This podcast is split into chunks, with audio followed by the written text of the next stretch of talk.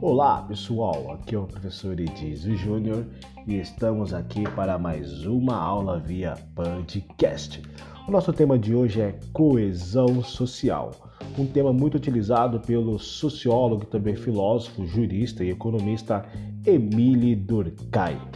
Pegue papel e caneta e vamos à nossa aula.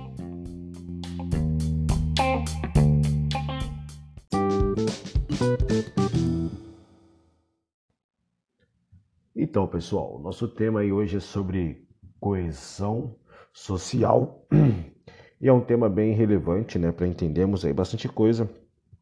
Esse assunto ele é legal porque ele deixa um pouco claro para nós o que acontece no mundo da sociedade de hoje, né? Então vamos lá. A coesão social, talvez você não conheça essa palavra, né, mas convive com a coesão social a todo tempo, desde a hora que você acorda até a hora que você vai dormir, ela está lá presente na sua vida. É, o termo coesão ele deriva da palavra do latim coercil, né, que tem como sentido reprimir, refrear, repressão ou até mesmo castigo. Então, ao agrupar as palavras coesão social, damos origem à expressão, né, cunhada pela sociologia como coesão social. É, nesse sentido, a coesão social ela é caracterizada pela pressão ou até mesmo a repressão que a sociedade ela exerce sobre o indivíduo, né? o indivíduo. E essa pressão repressão que a sociedade exerce em cima do indivíduo, ele é um tema muito presente na sociologia quando se trabalha sobre alguns teóricos como Emile Durkheim, né, ou Durkheim, e Michael Foucault, né. A coesão social manifesta-se por meio de leis e também das normas sociais. É, as normas sociais não necessariamente elas têm que estar escritas em forma de um documento legal como as leis, mas elas estão inseridas de forma bem simbólica no espaço social e é manifestada na sua organização e estrutura também.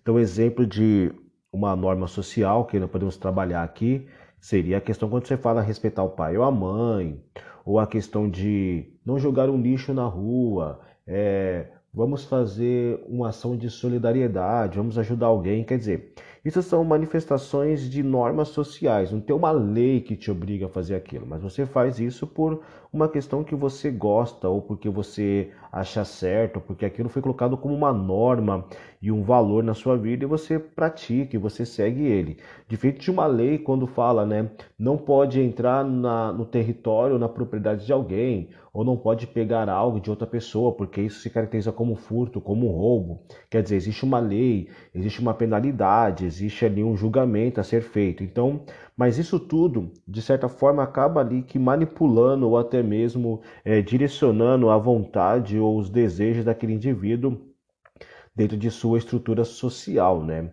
Então a coesão social ela pode ser exercida por um grupo grande ou até mesmo um grupo pequeno de, de pessoas, de indivíduos dentro da sociedade, é, manifestando-se de forma às vezes física ou até mesmo psicológica. Então vamos entender o seguinte: é, olha só, a a opressão que sofremos para usarmos roupas ao sair de casa é um exemplo de coesão social, assim como usarmos talheres para comer ou não praticarmos ou a não prática de assassinato. Então vamos pensar o seguinte, né?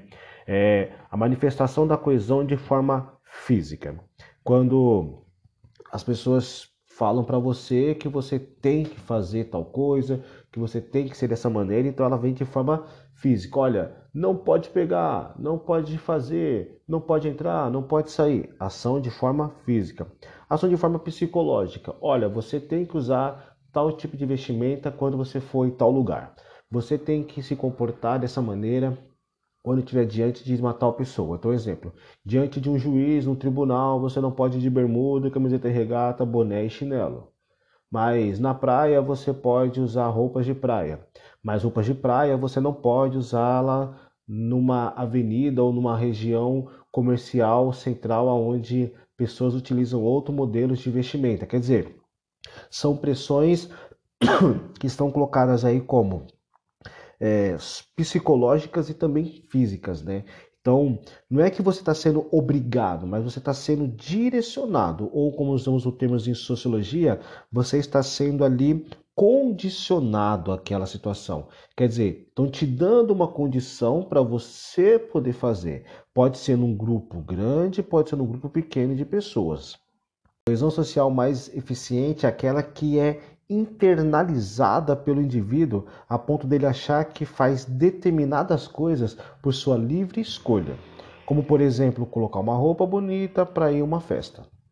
Né? Isso é um exemplo bem comum quando a pessoa fala assim: olha, ah, vai ter um, um casamento. Aí a pessoa fala: vou colocar minha melhor roupa, tal, porque eu quero me aparecer bem. Ou eu vou numa festa, eu vou num lugar e tal, eu quero me ter uma boa aparência, eu quero deixar uma uma boa aparência, eu quero que as pessoas me olhem bem. Não é que ela quer, às vezes é o que nós achamos que nós queremos, mas se nós formos entender um pouco aí no contexto psicológico da, da, da questão, você quer fazer algo para tentar ter a aceitação de outra pessoa. Quer dizer, você acha que está fazendo por livre, espontânea escolha e vontade, só que na verdade estão impondo a você, porque da mesma forma que você está querendo colocar a melhor roupa para ir bonita numa festa, outras centenas de pessoas estão pensando e fazendo a mesma coisa, querendo colocar a melhor roupa para ir bonito também numa festa. Então, olha só, um exemplo curioso que ganhou os noticiários foi o caso ocorrido na Grande Florianópolis, né, em Santa Catarina, no bairro São José, aonde moradores descontentes com a prática de prostituição de travestis no bairro resolveram utilizar-se da coesão social para acabar com a prática da prostituição no local. Como? Como a prostituição não é crime, né? Então, prostituir-se não é um crime. Eles então não poderiam acionar o poder público, né, a polícia, para retirar ou acabar com aquela situação naquele local. Eles tiveram então uma ideia de usar a coesão social sobre a clientela. Então, olha só. Os moradores em grupos de 5 ou 10 pessoas, né, eles passaram a noite na rua ali na região da, da rua deles, onde acontecia, né, onde eles moravam, por alguns dias, fotografando todo o movimento. Então, um exemplo, tirar foto da rua não é proibido, tirar foto do ambiente público em si não é proibido, proibido é você usar a imagem das pessoas. Só que aí o que começou a acontecer? Ó? Os clientes, não querendo ser vistos pela sociedade comprando serviços né, da prostituição, eles foram se afastando e deixando de frequentar aquele local. E o resultado foi que a prostituição, né, quem fazia o ato da prostituição, que ali no contexto eram os travestis, eles ficaram sem clientes no local e tiveram que se mudar para outra área não residencial. Então, olha só, vamos entender aqui a situação.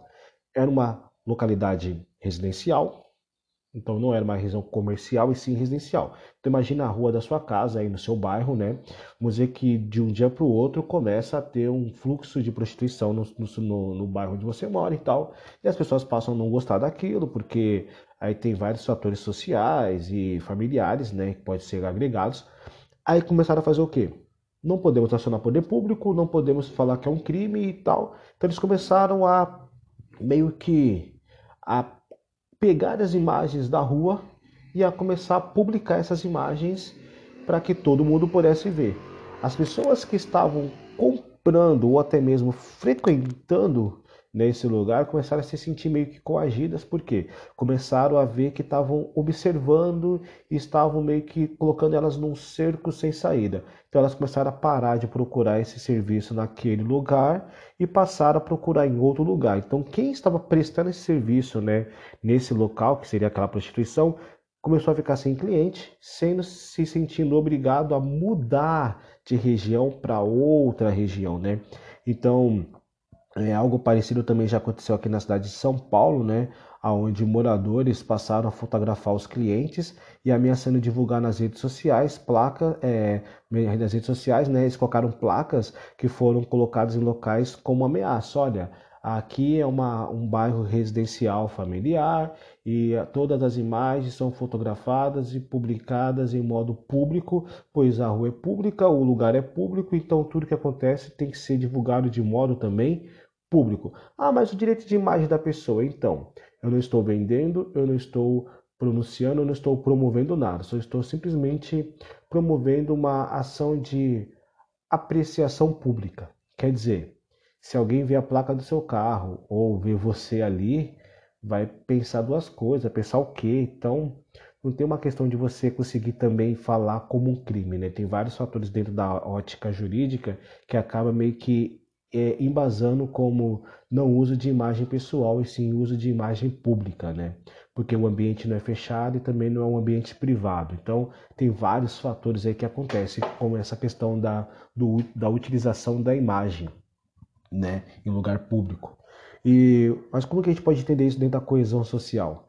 Que quando você começa a colocar algo sobre aquela sociedade e aquelas pessoas começam a seguir ou a fazer ou a direcionar conforme você condicionou, você está implantando uma coesão social. Então vamos dizer, é, você foi direcionado a ouvir esse podcast.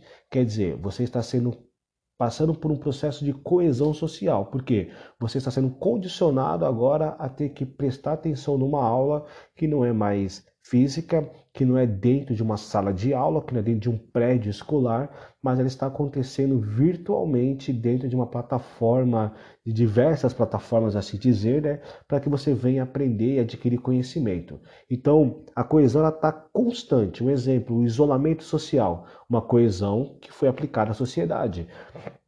É, pessoas que estiverem sem máscara dentro de localidades e lojas, padaria, mercado e tal. Coesão social. Quer dizer, você tem várias ações hoje, um exemplo dessa pandemia, mostrando a coesão social, a força do Estado em cima dos indivíduos em sociedade, em pequenos grupos ou em grupos grandes ou em sua totalidade dentro da sociedade. Mas você vê que como que o Estado, né, como que o poder político, o poder público, né, ele consegue de uma certa forma guiar, manipular ou até mesmo controlar, de certa forma, a, a questão da, do convívio e da rotina social. É, eu espero que vocês tenham entendido tá, essa aula e que você possa buscar compreender mais ainda sobre ações da manifestação da coesão social nos dias de hoje.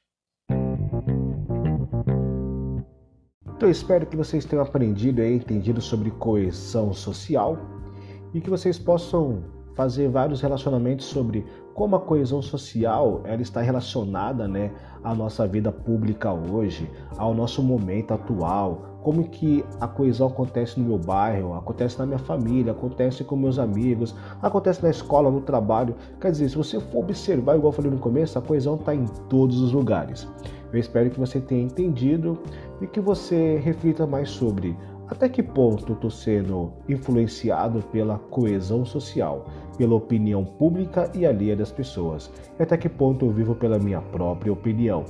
Espero que vocês tenham gostado. Até mais e tchau, tchau.